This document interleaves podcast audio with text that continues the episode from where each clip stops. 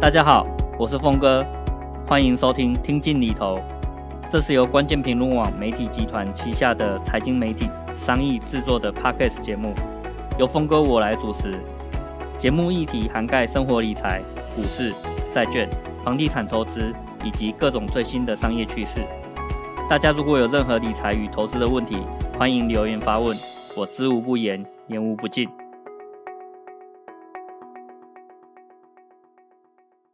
大家好，我是峰哥。那今天我们来聊聊旅游。那在疫情过后啊，我相信大家现在已经都开始有一些出国的行程了，或是已经开始准备有一些规划了。那我自己家人也是都是很蠢蠢欲动，想要出国旅游啊，所以现在已经在开始在规划明年要带这个全家人一起出国玩了。那但是也可能大家都有觉得啊，最近这个呃。票价就是这个机票的票价，或是很很多这个住宿啊，相比于疫情前哦，可能你这个很久没有出国的这个情况下，你可能就会觉得好像都变贵很多，甚至有这个涨幅可能高达百分之五十，甚至是百分之百的。那我最近也去过两趟这个欧洲，那欧洲当地人哈，他们住在那边的人就直接跟我讲，现在的这个食衣住行娱乐所有的东西啊，包括他们的这个暖气啊、电费等等的，相比于疫疫情前都是直接涨百分之五十以上，甚至很多的东西真的是涨了百分之百。他们说唯一没有涨的啊，就是酒，所以就是水都涨价了，但是酒没有涨价，变成说他们如果真的哦很多东西都消费不起的话，酒还可以买得起这样子。所以可能大家会觉得说很想出去玩，可是这个在疫情过后啊，很多东西都涨价，那好像要出去玩的话，也要有本才有办法去做这样的事情哦。那今天我们很荣幸啊，邀请到这个雄狮旅行社的这个呃一青小姐哦，那来跟我们聊一聊关于旅游这件事情，我们可以怎么样去想象，以及怎么样去规划。那相信以这个呃旅行社他们这个专业的这个角度，跟这个在产业里面呢独到的这个观点哦，跟我们这个消费者看到的东西会不太一样。那也希望可以帮助听众们哦，对于这个将来自己的这个旅游行程在规划的过程中，可以有更精准的这个掌握。那我们就先。邀请一清小姐来跟大家自我介绍一下。大家好，我是一清啊，从事旅游业三十几年了。那对于旅游的话呢，是重度的爱好，也是重度的痴迷哦。所以接下来呢，很开心有这个机会呢，来这边跟大家分享。对于很多的一些疫后的旅游的一些状况的话呢，我们也会知无不言，言无不尽的去跟各位去做一些分享。那一青呃，最近有没有出国了？哦，其实呃，去年十月开放到现在满一年了嘛，啊，在这一年的时间，大概出去十几趟了。所以呢，有没有出国？出国是我的生活日常，也是我的工作日常。那可以跟这个听众们分享一下最近出国的一些比较呃，算是印象深刻的一些体验。应该先聊起来，从去年的第一趟出国开始啊，以后。停了两三年没有办法出国了嘛？那一旦就国境开放了以后的第一趟旅游，其实是非常期待的。但在搭飞机之前，那种的心情是非常的雀跃了。搭上了飞机以后，然后到了那个国家，因为我们去年第一趟出国是去纽西兰，飞行了十几个小时。落地了以后，第一个感受是：哇，这三年世界真的变得蛮大的，而且觉得。怎么什么东西都这么贵？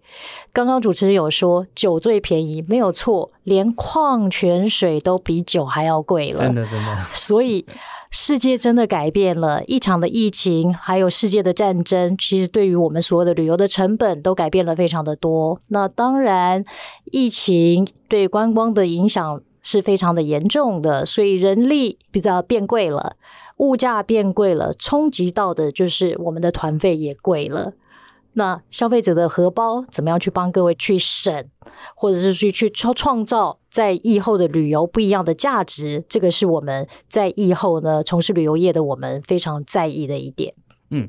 那哦我。最近就是去了两趟欧洲啊，一趟是德国，一趟是这个意大利。那我也深深感觉到，就是说在疫情前，因为毕竟真的是隔了三年之久啊。在疫情前啊，就是可能自己还年轻哦，所以这个就算搭这个经济舱出国，也都觉得好像就是落地马上就直接出去玩了，都都没什么身体上面或者体力上面的这个不一样。可是这个也许三年我就老了三岁这样子，这个第一。第一趟出国其实是搭这个商务舱出去的，所以感觉应该蛮爽的，也很享受。结果反而搭商务舱对我来讲变成更累，就是到德国，然后就只想躺在这个饭店里面，什么事都都不想做了。好，那所以在疫情前跟在疫情后啊，的确也有很多的这个不一样，包括说你的这个呃，也许年纪变大了，然后这个呃。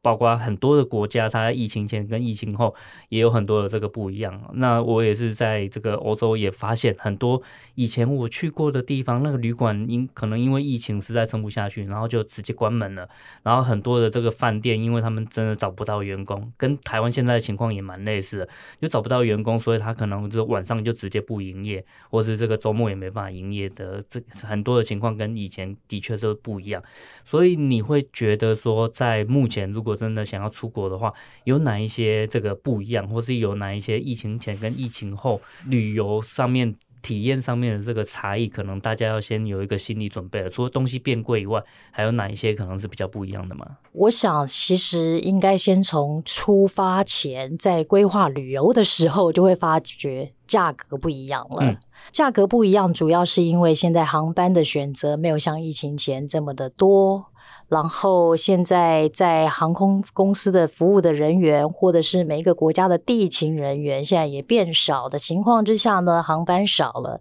航班少了以后呢，就会发现说，哦，我现在现在的票价真的真的很贵，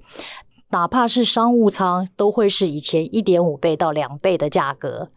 那这是一个最大的差别。然后到了国外旅行的时候呢，会发现说，哇，原来以前我们住的饭店。现在虽然我用比较高的价格去入住同一家饭店，你会发现它的服务的品质不一样了。嗯，服务的品质从房间的打扫，包括说早餐厅的一些的服务，都会是因为人力的关系，它的服务体验没有那么好。所以在疫后的一个旅游上面，我想这个是最大的一个差别。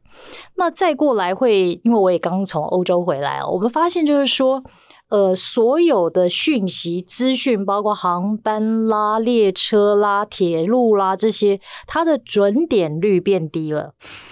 对，以前都觉得德国应该是一个非常精准，然后非常有纪律的一个国家，怎么？反而他们最近的这个这个交通设施的这个准点率也真真的是蛮不一样的。对，因为在疫情这三年，很多的交通的载具，它其实是因为受限于移动的不能够移动的关系，所以在人力上也大量的流失。所以在这些所谓的大交通的故障率上，它其实是提升的。而且欧洲现在又还蛮常有罢工事件的。没有错，所以我自己也碰到了。我上了列车以后，应该往机场的。结果呢，我们走了一个半小时以后的列车，他说我现在要改变路线了，我要改变路线了。可是我们要赶飞机，那怎么办？那你只能去选择是我多停留，或者是说，那我们还是赌赌看，因为我们人已经在列车上，嗯、所以我们会发现，就是说，不管你是在飞机，或者是在列车，或者是在移动的过程当中，我们的旅游的时间。掌握，掌握性它变低了，嗯，也就是我们的行程不能再满，安排的像以前那么的满。你应该要预留一一些时间的话呢，去当成这些交通误点的一个时间的空间。所以这个是在疫后旅游一个最大的一个问题。嗯，然后我们也会发现，就是说，其实疫后哦，所有的呃博物馆都要开始要预约了，因为有人力上的问题，服务人力上的问题，所以你博物馆没有预约，你是不能进去的。我这次去意大利也发现一件很有趣的现象，就是以前我从来没有去意识到说他们对于就是呃劳工权益的这个重视，其实以前就知道欧盟很重视这件事情，但是这一次才发现说我们因为这个呃。游览车司机他的这个呃工作时数其实是被限制的。那他那一张卡，如果他是超时工作的卡插下去，游览车是没办法发动的。那就变成说，我们的这个行程其实是要因为游览车司机他的工时而被迫调整。所以这件事情也跟以前的这个体验是不太一样。就变成说，以前大家习以为常的，或是大家把这个呃。行程排得很精准、很很紧密的这种情况，现在可能真的就要有所改变了。但是我觉得也不是一件坏事啊，就是你可以更接近像旅游，因为总是会有一些突发状况，或是有一些地方可以让你慢下来，好好的去体验当地的这个情况。对，也因为是这样子，所以其实呢，在疫后的一个旅游的形态呢，会是天数比较长了。嗯，因为你每一天的用车的时数是被限制的。对，然后你还要去保留一些万一遇到临时状况的时候，可能需要去做的一些的安全备案。所以在疫后，我们发现就是说，价格高了，它还是有人要出国，但是。所有的消费者会希望说，在疫后的旅程上，还有包括我们业者在安排行程的时候，希望是把天数呢一样的行程，但是天数拉得比较长。那这样子的情况之下呢，才会有一些的安全的备案可以去做一些考量。那就您专业上面在产业的观察，有没有发现说，像是我们刚刚在谈的这个欧洲这种比较成熟的这个市场，它会不会因为它的这个啊？各种制度上面相对成熟，所以它的这个限制也会比较多，或是改变会比较不一样一点。那是例如说在泰国啊，或是越南这一些新兴市场，它也许可能正在蓬勃发展，所以限制没那么多，也许呃人力也很充足，所以去这些新兴市场旅游的这个体验反而会比较好。有这样的这个情况吗？因为他们其实疫后它开放的时间比较早。所以它在观光的恢复度上面，确实会比欧洲这些国家来的高。那再加上就是说，它本来就是旅游大国，所以在人力的配置上面。的选择就会比较的多，那当然就是说，疫后呃，像往东南亚、泰国啦、越南这些国家来走的话呢，它的费用上的话，确实也不落像长程线国家的费用涨得这么多。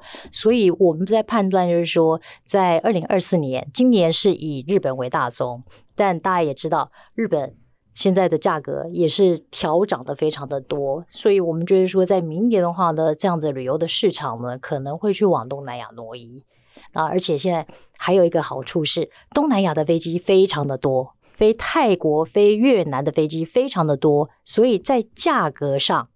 比较有弹性。那比较有弹性的话，就会非常适合呢，在疫后呢，想要安排旅游的消费者。在这个旅行社的这个角度来看的话，如果呃想要鼓励大家明年安排这个旅游行程，尤其是出国的话，有什么是你们觉得真的很划算，而且就是也许费用上面不见得便宜，可是 CP 值很高，然后体验上面也一定很好的这个行程可以推荐呢？呃，首先要先说的，明年哪些地方可能先不要列入考量？好。呃，明年的话，在五月份开始有欧洲，主要是以西欧。欧洲的话呢，会有欧洲杯的足球赛，四年一度的足球赛，嗯、这是欧洲的大事。接下来呢，在六月、七月开始呢，是法国的奥运。哦，对，奥运结束了以后呢，是残障奥运。所以呢，在明年要规划旅游的时候呢，西欧要先暂时排序，可以排到后。除非真的想去看奥运。对对对，因为在当地现在也是因为要准备这些迎接这些赛事嘛，所以很多的建设是正在呃积极的在布建的，所以在交通的便利度或旅游的舒适度上，还有它的价格带上呃选择就。不会那么的高。那在欧洲的这一块的话呢，那还我还是想去欧洲的话怎么办？我们建议会以东欧为主。嗯、东欧的话呢，我们说奥呃奥地利啦、捷克，而且捷克的话呢是现在走在今年夏天的时候有直航的航班，所以捷克是一个考量。而且捷克它现在不是欧元区，嗯、所以它的价格还有它的消费呢，其实是非常非常的合理的。那接下来我们会再往东欧，会往哪里走呢？会往保加利亚这些国家去走。所以这些的话，其实都是在明年的时候，我们假如说要去欧洲的话，是一个选择。那接下来我们会建议的就会是以东南亚的市场。东南亚像清迈现在是蛮夯的一个航线，因为除了长荣、华航大量的投入呃机队之外呢，新宇也是增加了加入了机队。那另外还有一个是今年最夯的航线，而且是疫情前才开航，结果开航没有多久呢就停飞了，那就是越南的岘港。嗯，岘港的话有美丽的海滩，而且它的车程时间其实是非常短的，每一天的车交通距离的话，大概只有两个小时的交通距离，所以在旅游的舒适度上是非常好的。那当然就是说，呃，刚刚有提到说越南，越南明年可能会是改为是电子签证，那么我们的旅游的方便度就会很高。那泰国的话，刚刚说的清迈是最近是免签了嘛？对，所以其实我们会很希望就是说，假如你有安排短期之内你要安排旅游的话呢，泰国跟越南这个会是一个很好的航线。那再过来的话，就是三月一号以后要开航，就的中国我们可以开始有中国团的一些规划的时候，其实我觉得在思路跟西藏都会是一个很很好的呃一个选择。为什么？因为趁年轻的时候去走比较远程的行程，趁年轻的时候呢，去走一些对体力上、体能上需要比较挑战的行程。因为西藏它是在高原嘛，所以容易有高反。年轻的时候，它的我们的身体的调试度会比较好，所以我们会比较建议去走一些比较远程而且比较特殊的一些呃行程。这样的话呢，我觉得是一个蛮好的一个安排。那最近这个旅展刚过嘛，所以这个疫情，你有没有建议说啊，如果没有掌握到旅展的话，那现在其实又刚好想要为明年做一些准备，是不是啊？越早去确定这个行程的话，其实可能在价格上面或者在各方面会更有利，或是有什么样的优惠，有什么样更便宜、更可以去掌握这个价格上优惠的这种情况，又可以去掌握呢？假如是个人旅游的话啊。呃，应该这样说，个人旅游的话，现在在机票的选择上是越早订越好，因为现在没有在没有便宜的机票了，这是一个。所以，呃，假如说你现在是要明年三月份的机位，你可能现在就要开始订了，或者是明年要规划暑假的机位的话，现在要开始订，因为早点订价格比较好。那假如是说是团体旅游这一块的选择的话，旅展应该刚过吧。那没有捡到便宜，那怎么办？那其实有一个几个小撇步的话，可以先说一下啊。就其实每一年呢、在五月份以及九月份，它会是在旅游的一个季节上面比较淡的季节。所以呢，五月份的短程线亚洲区域的团体，以及呢九月份的亚洲区域的团体，比较容易出现优惠的团。那这第二个选择是什么呢？比如说，像是暑假的尾声，或是明年马上要来的是农历春节。农历春节很贵，但是过了农历春节以后，它的价格其实是农历春节的不到一半的价格，就是可能还在寒假里面，但是价格已经跌很多了。对对对对对，所以在这个时候的话，就是有几个的选择，就是说假期的尾声，这是。可以有好价钱的，再过来就是每一年的五月跟九月的话，这是一个选择。那当然，说长城线的话呢，呃，我们刚刚讲的都是亚洲区域的旅游嘛。那长城线的比较常出现优惠的季节会是在什么时候呢？每一年的十一月跟十二月。也就是说，我们比如说像现在是十一月，那我们要去十二月的欧洲啦。那现在的话，十二月的欧洲其实是蛮优惠的。所以明年，假如说因为欧洲有很多的赛事，所以不太适合的团体旅游，但可以提早去做一个使得到今年的一个旅游的规划。OK OK。那这个呃，对于呃雄狮来讲啊，呃，目前的这个情况，当然就是可能呃，包括食衣住行各方面都都变得很贵的这个情况。那在营运上面有没有面临什么样的这个挑战呢？我想，对于旅游业最辛苦的挑战、最艰难的时间已经过了。过了，嗯，对，过去的这三年的疫情已经过了。疫后旅游业现在面对最大的一个问题，就是在机位上。其实是供不应求的，供不应求主要的原因就是说，呃，现在全世界的航班都少，那全世界航班都少的情况之下呢，又有这么多的人想要出国，所以在团体的机位的供应上呢，现在真的是供不应求。疫情前，台湾的两千三百万的人口，每一年出国的人口高达。一千五百万人次，也是说每十个人的话呢，是有七个人呢是每一年都出国的。这么高频次的出国人次呢，以现在目前的班机量来讲，真的是不够。因为现在的班机大概只有恢复到疫情前的七成，在供给上这个是最大的一个挑战。那再过来呢，我们。就算有了机位以后，现在机票的价格也比以前来得高。那平均的团费，出国的团费，以亚洲地区来讲，出国的团费比疫情前贵了两成。那长城线的话呢，比疫情前呢大概贵到三到四成。那又碰到最近的汇率又在涨，嗯，然后又碰到战争的关系，油价也涨，所以在方方面面的因素会导致说，在长城线的旅团费的旅游的包装上呢，会每一年再做一些的调整。所以这一块的话，也就是说，我们要面临的是如何跟消费者沟通，是说疫情前的团体跟疫后的团体的价差，这是比较大的一个问题。当然，就是这个经济学会有供需的这个原理嘛。那在价格涨高的情况下，也许需求就会降低了。可是目前来看，好像又不不像是这个样子，反而是说，这个大家出国的这个欲望跟这个需求还是很强烈哦。所以有没有在这个行销活动上面，或者是在这个市场的这个呃热度上面，有观察到什么样比较特殊的这个现象吗？呃，首先就是说，现在团费是回不过、回不了过去了嘛啊，我们会发现是说呢，现在长天数的旅游的需求比较多，就是大家。要出国就是宁可待两个礼拜啊，一个月这样子。反正我就贵了嘛。对，已经我就是要花这些预算了嘛，所以他会希望就是说他的天数会比较长。所以是长到像 long stay 吗？还是他还是跟团，但是是时间比较长的这个团？以前的话，我们观察就是说，以前的出国大概是在十天、十一天，但现在的话，我们会延伸到十五天到十八天的这样子一个天数。那这样子的话，就是说，呃，刚刚说了。会把天数拉长，主要的因素有很多，因为现在的交通它可能在有很多的一些不确定性，所以呢，我们在行程上呢会做比较长的长天数的一个安排。那再过来，我们会觉得说，呃，在疫后的话，就是说现在有什么样不一样的消费者的一个行购买行为的改变？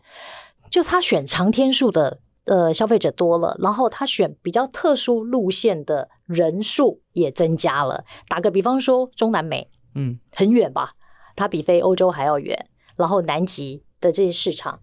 在疫后它的涨幅、市场的需求还有市场的涨幅来说呢，可能是疫情前的两倍以上的人数。所以，当然这个跟的团费是有关的。可是，在一样团费在节节升高的时候呢，我们发现说，哇，原来其实这样子的一个差异性的产品的需求。族群它还是存在着的，这个其实是让我们觉得是非常开心的，因为原来潜在的客人是有这么的多，那所以在这个在让我们在开发新的商品、跟包装新的路线、跟很特殊的一个行程的时候呢，给了很大的一个安定的力量。您觉得这个可能原因是什么呢？会不会是因为哦，原本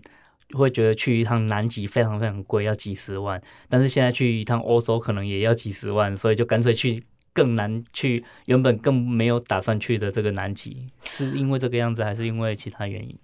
我觉得疫后呃，疫情这三年的话，确实对于我们大家在呃人生的看法上，其实是有不太一样的。所以在疫后，我觉得说及时行乐，或者是说对于呃金钱的运用。还有他整个的人生的价值观，或是人生的清单的旅游的清单上面，是有一些看法上的一个改变的。疫情三年没办法出国，所以出国了，可以一旦可以出国了以后，他第一个想去的可能是我一定要去走不一样的地方。当然，疫后他的团费比较高了，所以呢，他出国旅游的这些人。选在第一时间要出国的这些消费者，他可能是在疫情前他的消费的水平就会是比较高的一个族群，所以疫后呢，这些族群其实是第一个冒出来的，而这个时候会让我们去再发掘什么呢？哇，原来商务舱的需求是这么这么的强，比以前还要更强。对，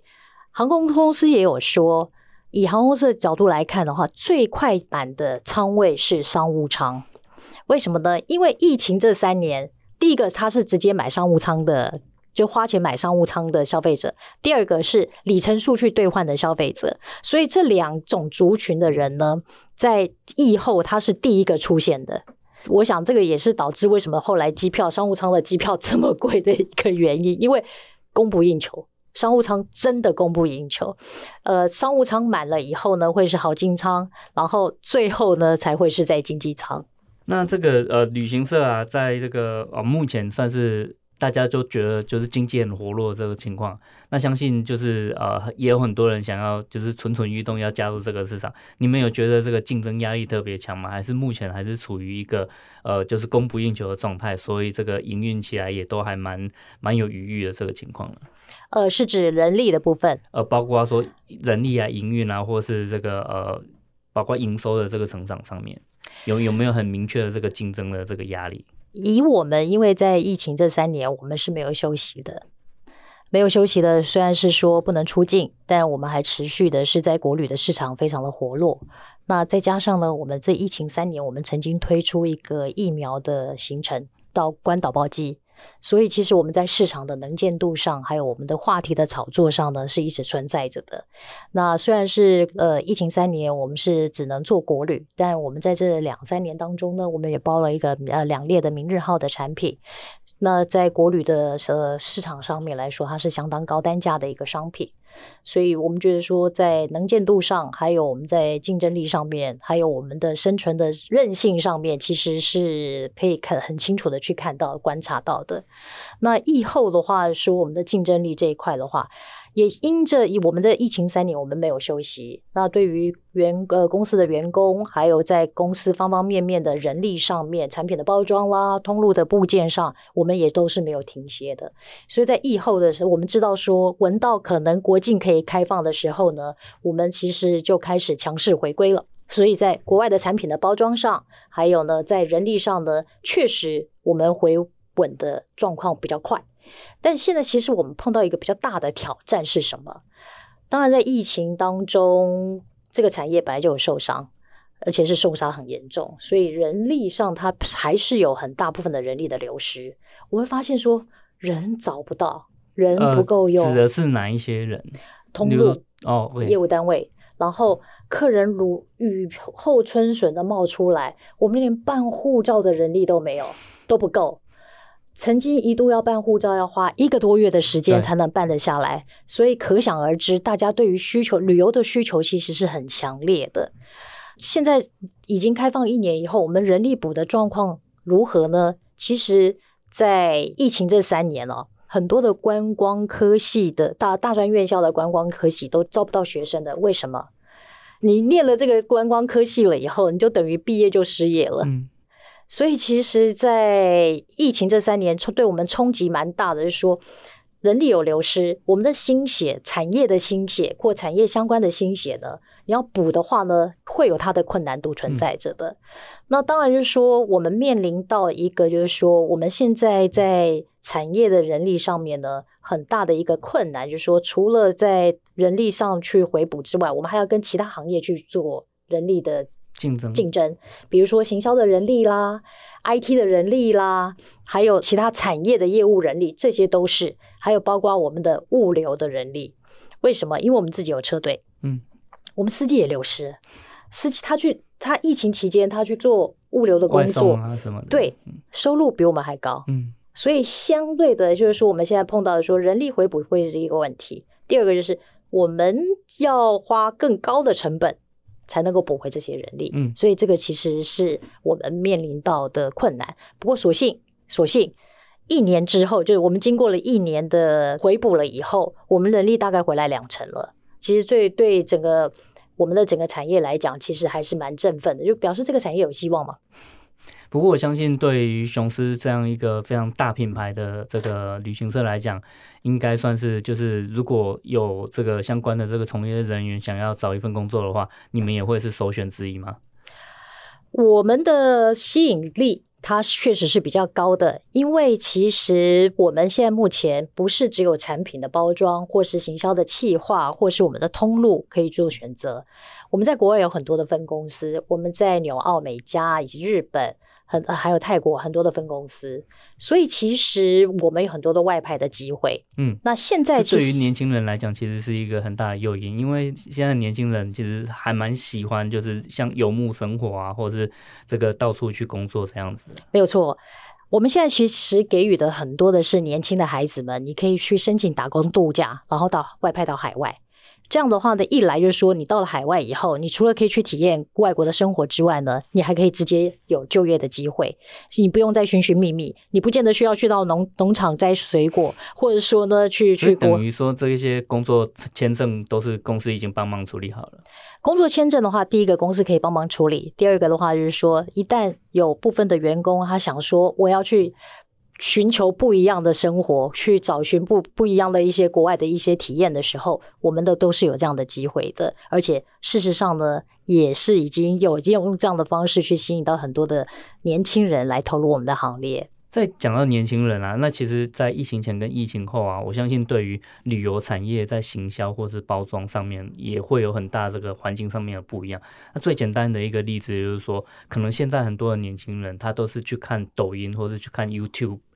然后才去知道说哦，有哪一些行程其实是很好玩的。那等于说，我们过去也许是透过这个传统媒体或是电视来去让呃旅客们知道说应该要去哪里玩。但是现在可能真正的是所谓的意见领袖，或是让社会大众知道说有哪一些行程可以去去体验的，反而是这些 YouTuber 或是这些网红们。那你们怎么看待这样的一个趋势，或是这样的趋势真的如果刚刚讲的是这样存在的吗？它确实是存在着的，网红的流量，然后它可以去制造的话题，确实对我们是有帮助的，而且让我们这个已经四十年的品牌可以打入到年轻人的族群当中，这是一个。但是，呃，透过这样子一个流量，它其实没有办法去创造年度太高的呃互动性，所以其实我们现在做很多的是线下线下的讲座，我们透过讲座的模式。把我们的产品以及我们对旅游的包装，还有我们对旅游的主张呢，去打到消费者的层面。所以刚刚没有错，就提到说我在抖音啊、短视频啊这些，它其实是工具，但是我们跟消费者的粘度没有办法太高，反而是在用讲座的方式，一场讲座两个小时的方式，全省我们都去办讲座，而且我们因着不同的国家、不同的一些的旅游的地点，还有不一样的主题的时候呢，我们。举办的这个讲座，反而能够去增加消费者跟我们的粘着度。所以这一块的话，就是说，呃，年轻人的呃，像目前非常流行的行销的模式，我们没有缺，但我们现在目前更强化的会是在线下的讲座的方式，来增加我们跟消费者的一些的互动。那你们会不会？倾向于就是说鼓励你们的这些员工，或是你们合作的这些啊，包括说可能导游啊等等的啊，他们也开始去去发展说自己的这个个人品牌，或是他们成为这个呃意见领袖或网红，因为也许这个样子的话，对他们自己的这个职业发展也可以更多元。那同时对你们的这个呃产品向上面的行销也可以更有帮助，会有这样的一个想法吗？有，这其实我们现在目前已经在做了。我们包括就是说在南极啦，包括在中南美啦，然后包括在澳洲啦、纽西兰啦，针对这些的比较呃，大家可能比较没有那么深度了解的一些国家里面，我们有包装所谓的达人的领队。而这个达人的领队的选取，我们会看说每个领队的他的背景去互动之后呢，我们去设计不一样的产品，针对这个每一个领队呢，去设计不同的商品，让。每一个领队都有所谓自自己所的商品之外呢，我们还会去用领队去包装。那像这样的话，有个什么好处呢？也就是说，这个是包装领队的一个品牌的模式。那这样的情况之下，我们现在目前的话呢，在呃在中南美，我们大概有四个所谓的这样的达人的领队。在澳洲的话呢，我们有四个达人的领队，它分别会是东澳、中澳以及西澳的一个。状态。那纽西兰的话呢，我们本来就一个所谓的生态的大师，所以这样的话就是说，我们除了去找出达人的领队之外，我们会去包装它，让它呢变成是一个自媒体，间接的呢透过很多的讲座的方式去吸引到不同的族群的消费者，这个是有的。所以就您的这个观察来看的话，就是去找已经红的网红 来合作。或者是啊，你们自己想办法去开发跟去扶植一个你们啊合作的这个对象，哪一哪一条路可能会是比较有效率或是比较好的一种方式？用领队去包装领队成为达人，用达人去带出他自己的流量，再去呃发展他自己的品牌，然后去创造他自己的市场，这样的效益会是比较高的。OK，确实是会比较高的。所以呃，我们呃录录到现在差也差不多。那那最后就是一清有没有什么想要再跟听众们就是指点一下？就是如果我们现在要开始规划明年度的这个旅游的话，有哪一些事情还可以就是再给大家一些秘诀或是撇步的？就像刚刚说的，我们有一些呃旅游的日期上档期上可以去做一些规划。那还有一个就是说，当然现在因为飞机的市场机票的呃居高不下，所以呢团费一定是。往上走扬的情况，那消费者还没有其他旅游形式可以去选选择。游轮，这是一个台湾现在目前新兴的市场。从、明年开始的一月份，一直到明年的九月份，台湾的游轮呢，其实是非常的热络的。游轮市场的话，其实对我们来说是一个非常新兴的旅游的模式，而且游轮的话是非常适合安排家庭旅游的。为什么呢？你住了，你上了船了以后呢，游轮带着你在每个城市移动，你不用呢。每一天打包行李，还有游轮的话，它没有所谓的行李的限重。现在坐飞机的话呢，每一个人都只能限重一件行李嘛。游轮没有行李的限重，所以在这一块来说的话，游轮是一个非常适合的一个新兴的市场。而且游轮的市场的价格呢，没有像疫情之前呢涨幅这么的高。嗯，所以以目前的明年的团费来讲，游轮的市场的价格是非常亲民的。那这个呃服务上面有没有跟疫情前相比有稍微比较不好一点呢？邮轮不会，游轮的话，因为它本来就是靠人去创造它的服务，呃，游轮的一个旅游旅程的体验，嗯、所以在游轮上的一些的服务的设施啦，包括它的一些节目的安排上呢，都跟以前是一样的。而且游轮的服务的人力来说的话呢，它其实是比较年轻的一个族群。嗯、像我自己本身的话，我们就会在安排明年的暑假的时候呢，带着我长辈。还有自己的孩子呢，一起旅游。为什么搭乘游轮去旅游的话，你不用去舟车劳顿。然后呢，游轮的话，它是二十四小时都有吃的。在这样子的情况之下呢的话，非常适合一家三代一起出游。而且每个人在游轮上面也都可以找到自己喜欢的东西可以去做。对呀、啊，小孩子累了以后呢，他他可以回房间睡觉。他不想到外面吃东西的时候，他可以叫 room service。所以那老人家呢，早起。